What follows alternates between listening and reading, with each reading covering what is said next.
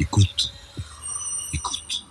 Bonjour, mon invité aujourd'hui est Michel Duclos, ancien ambassadeur, notamment en Syrie d'ailleurs, et aujourd'hui conseiller spécial à l'Institut Montaigne, qui vient de publier Le monde des nouveaux autoritaires, ce qui fait suite d'ailleurs à votre précédent livre, La longue nuit syrienne. Le monde des nouveaux autoritaires, vous dressez une galerie de portraits, on a l'impression que le monde est peuplé de dictateurs. Bonsoir Pascal. Alors d'abord, je, voudrais dire que c'est pas mon livre, c'est un livre euh, collectif, collectif que vous avez dirigé. La J'ai dirigé et la, la caractéristique, c'est effectivement, c'est une galerie de portraits. Donc il faut avoir ça en tête. C'est pas une construction intellectuelle, c'est pas une approche euh, doctrinale. Euh, on est parti d'une dizaine de, de portraits de des maîtres qui nous gouvernent, des nouveaux maîtres du monde.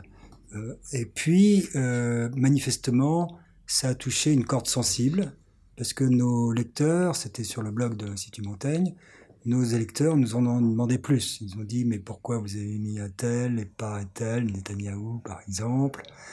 Euh, Et puis, il y a aussi un débat, mais vous mélangez les populistes, euh, alors il des vrais dictateurs, pourquoi vous faites ça?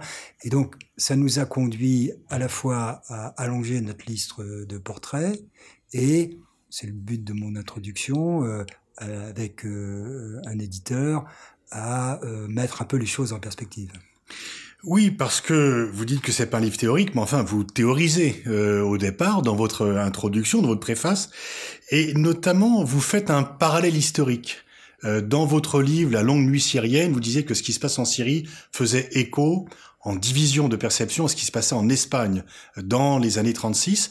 Et là, vous ajoutez que euh, finalement, entre Poutine, qui est un peu revanchard, et Xi Jinping, qui aussi euh, veut compenser les humiliations du passé, vous dites qu'il y a un revanchisme qui fait écho à celui de l'Allemagne dans les années 30. En même temps, ni Poutine, ni Xi Jinping n'ont écrit Kampf.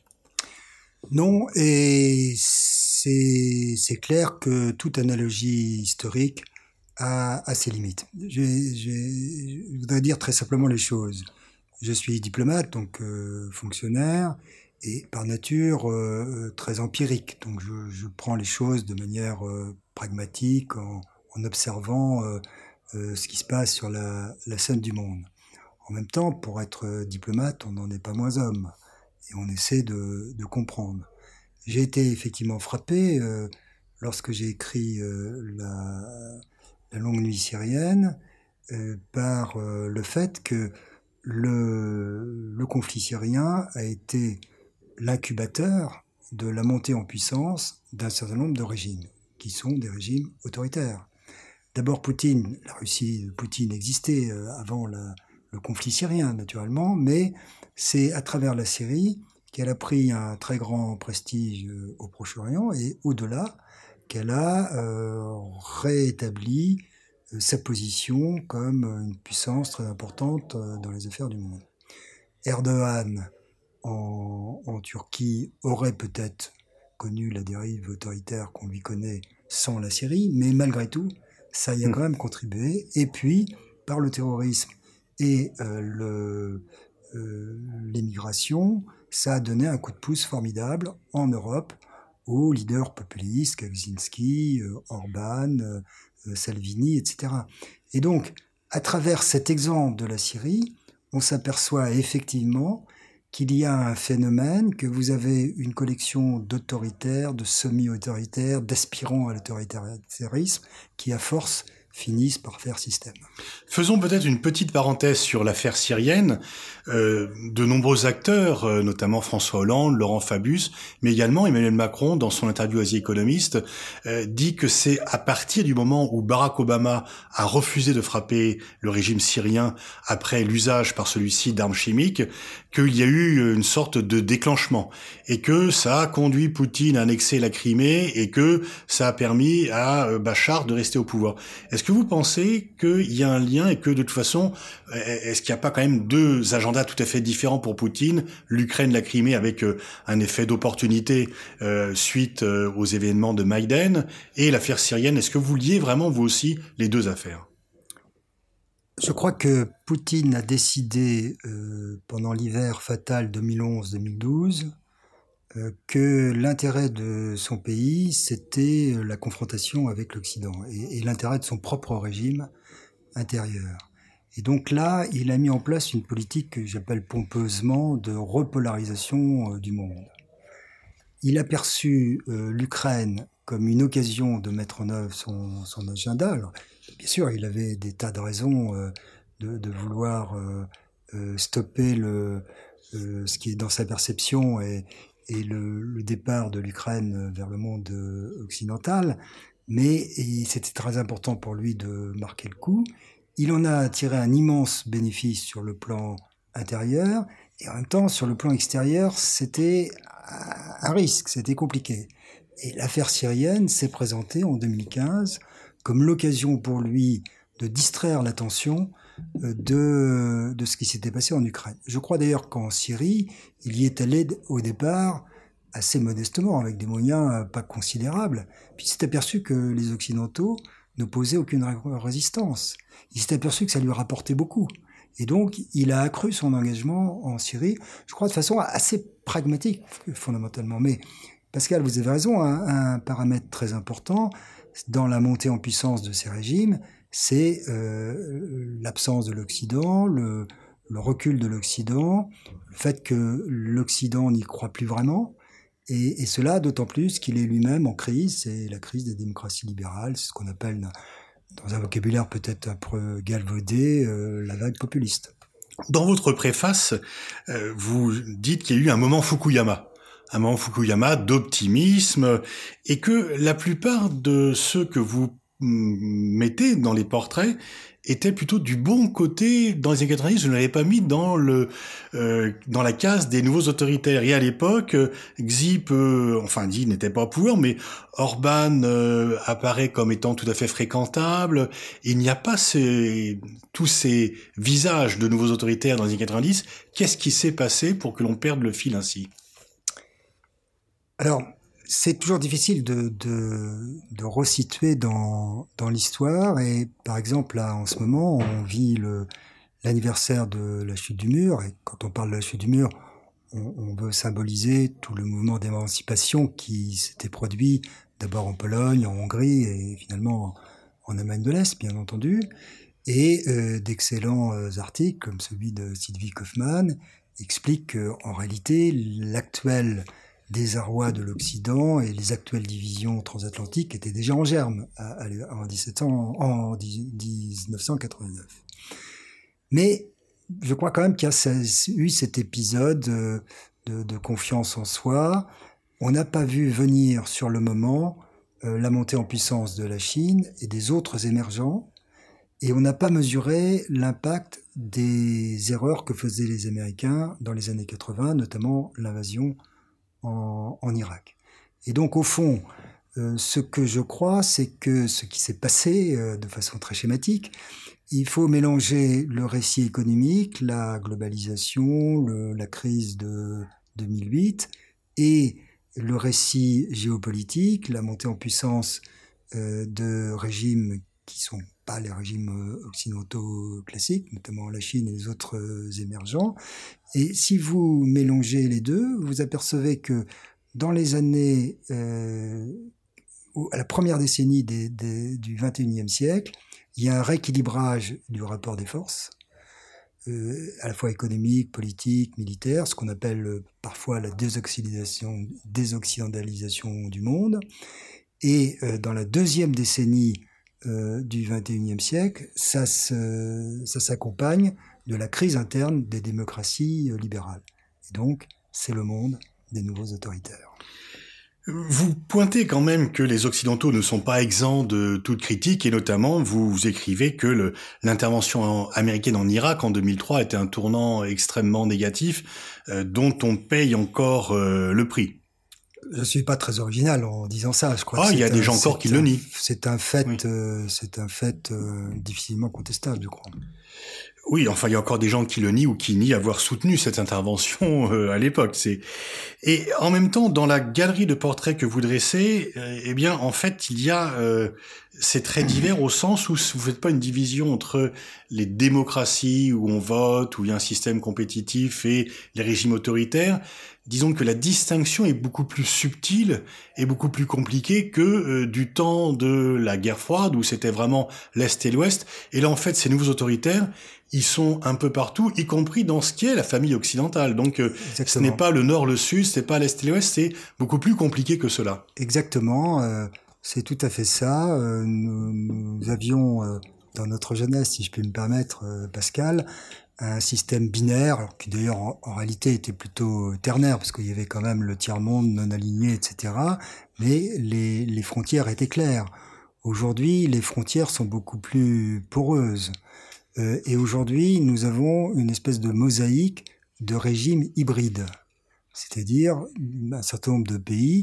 Alors, il y a évidemment des autoritarismes complets comme euh, la Chine, mais même la Chine, c'est en cela que c'est un, régime nouveau. Euh, oui, c'est plus la chaîne de Mao. C'est plus la chaîne de Mao, c'est une Chine qui s'est convertie au capitalisme. Mm. Euh, la Russie de Poutine, c'est une Russie où il y a quand même les apparences de la démocratie, c'est pas l'URSS. Et donc vous avez ces, ces pouvoirs autoritaires et vous avez euh, le cas américain de Trump, qui est incontestablement des tendances euh, autoritaires, mais qui est enserré par un, des, des, un régime de check and balance, des institutions démocratiques fortes, des élections, etc. Et entre les deux, vous avez plein de, de, de systèmes intermédiaires. Et le cas le plus intéressant, évidemment, c'est le cas des démocrates euh, qui, euh, en passant par la case euh, populiste, deviennent des autoritaires. Et donc les figures emblématiques, c'est Orban et Erdogan. Alors vous dites que le, il y a dans ces nouveaux autoritaires des traits communs, malgré leurs différences. Il y a toujours, bien sûr, à la fois des choses globales et des choses très nationales. Parmi les traits communs, il y a une forme ou autre de xénophobie, qui sont dans chacun de ces régimes, euh, une volonté un peu de supprimer ou de mettre au pas les corps intermédiaires, le contrôle des médias et surtout la mise au pas des contre-pouvoirs comme la justice et les ONG. Tout à fait, et c'est là qu'on voit euh, ce que j'appelle une boîte à outils commune, mais encore une fois, je voudrais le, le souligner, c'est pas un livre schématique. Hein. Justement, tout le message, c'est là, c'est qu'il y a des gradations, euh, des nuances, euh, des degrés.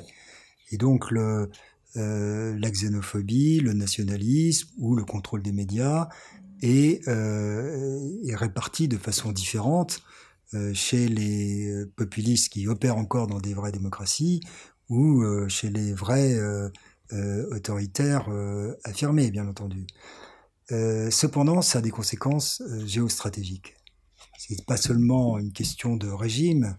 Euh, et nous, en France, on a tendance, dans l'analyse des relations internationales, à minimiser l'importance des régimes. En réalité, les régimes font partie du, du, diagnostic géostratégique. Et ce, ce, ce qu'on s'aperçoit, c'est qu'il y a quand même une affinité.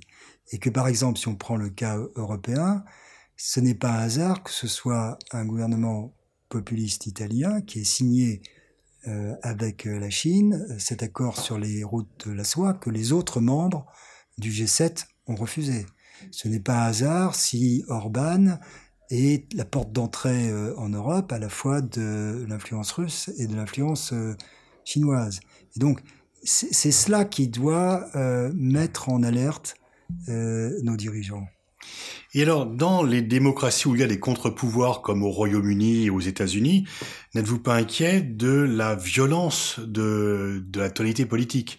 C'est qu'on est arrivé quand même à une opposition entre les personnes qui pour l'instant n'est que de la violence verbale, quoi qu'il y ait une députée britannique qui a été assassinée pour s'être opposée, a été une adversaire du Brexit. Est-ce qu'il n'y a pas là une sorte de, de, syndrome inquiétant dans des démocraties bien établies où euh, l'insulte devient le mode du débat politique? C'est un syndrome très inquiétant et qui, là, pour le coup, euh, rappelle tout à fait l'atmosphère des, des, années 30, malgré tout. Alors, il n'y a pas de chemise brune mmh. dans les mmh. rues de Budapest. Hein. Il faut, encore mmh. une fois, ne jamais transposer euh, tel quel. Mais euh, je voudrais revenir sur, sur ce point que c'est une série de portraits, donc on apprend beaucoup euh, en, euh, en, examinant la biographie euh, de, de, chacun des personnages qui sont présentés. Le, la biographie de, enfin, le, le, portrait de Trump est dû à la plume de, Gérard Haro, euh, notre ancien ambassadeur qui a, fait paraître récemment ses, mémoires, et il, montre très bien que le style de Trump a dégradé considérablement l'état du débat. Et l'état du débat a un rapport avec un autre point très important qui est les mœurs politiques. C'est-à-dire vous pouvez avoir les meilleures institutions du monde. Ce qui compte à la fin des fins, c'est la vertu des, hommes.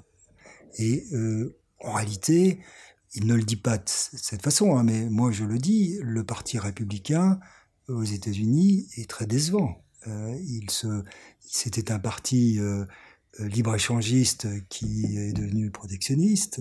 C'était un parti soucieux de, euh, du rôle de, des États-Unis euh, dans le monde. Il est devenu isolationniste, etc. Donc là, on voit combien le, personnage euh, populiste arrivé au pouvoir réussit, même lorsqu'il y a un système de check and balance très fort, à modifier l'atmosphère et à corrompre la démocratie en profondeur.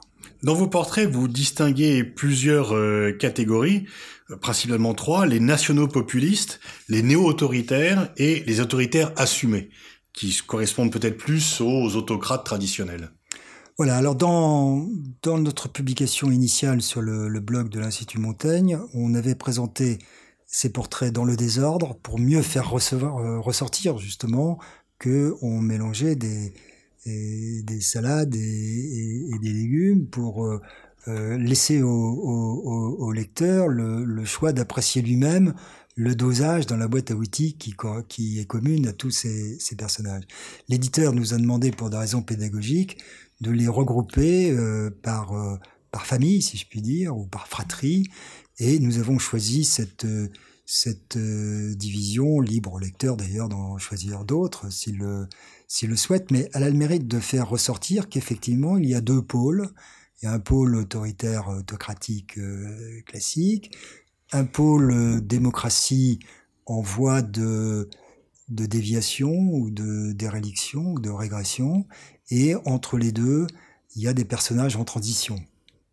Et euh, cette division n'est pas la seule possible, hein, évidemment, mais elle a ce, mérite de, de montrer ce, caractère de, de, régime hybride qui évolue euh, les uns et, de, les autres dans telle ou telle direction.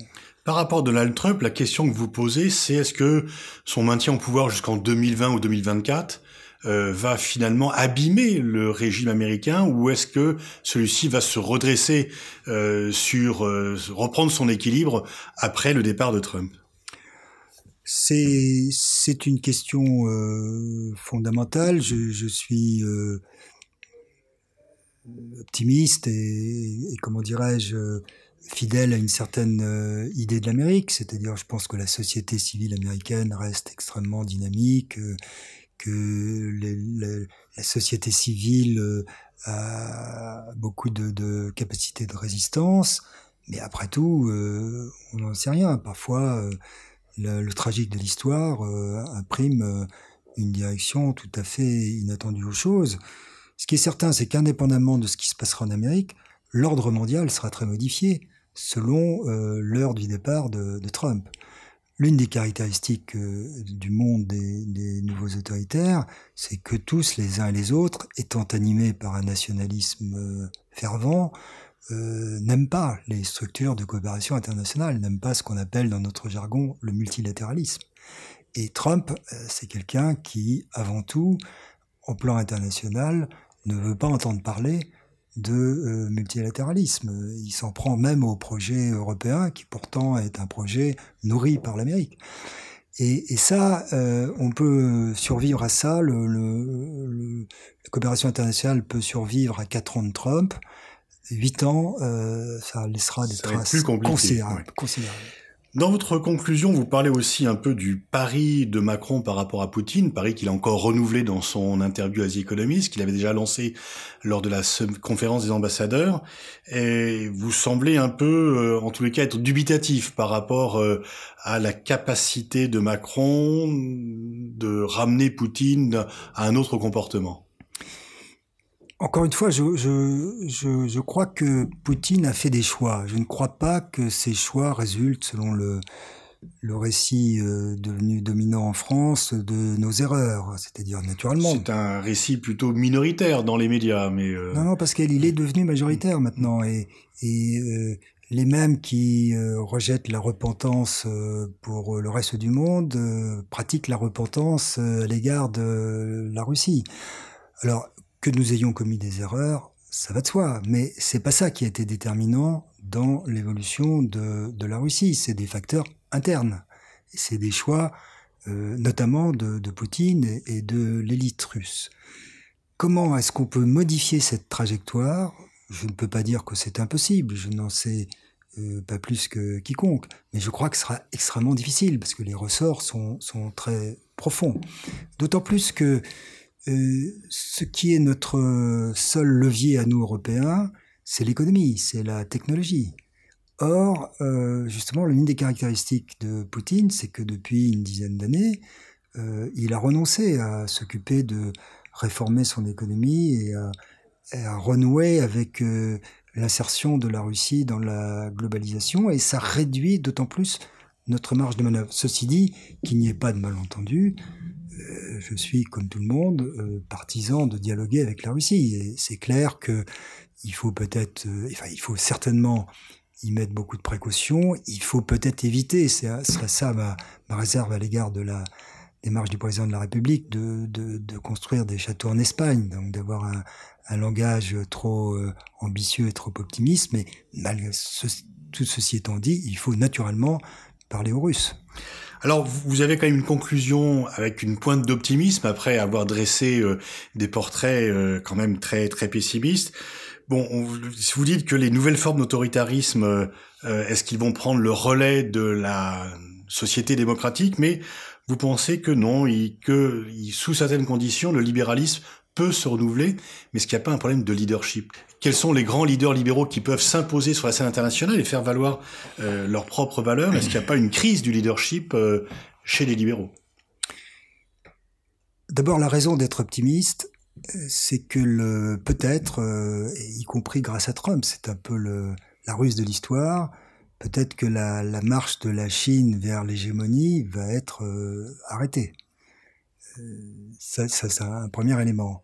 Le deuxième élément, c'est que la crise du modèle euh, autoritaire a commencé et va euh, relayer la crise de la démocratie libérale.